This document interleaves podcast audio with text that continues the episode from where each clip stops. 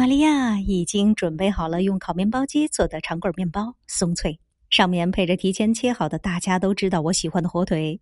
但树和安德里克笑起来，他只吃里面的肉，不用给面包了。每一次在加泰罗尼亚广场散步，饿了买一个三明治，我一口把里面的火腿全部吃了。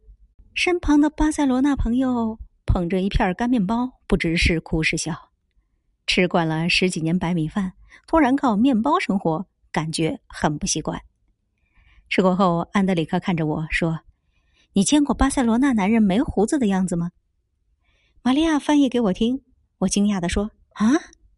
这时，他正拿着刮胡刀，准备往营地公用洗澡间走去。玛利亚解释道：“哈，虽然他平时总留着胡子，但每到夏天野营，就一定刮得干干净净。为什么？他回来你就知道了。”没过多久，在我的视线里有一个眼熟的陌生人。没有胡子的你看起来年轻太多。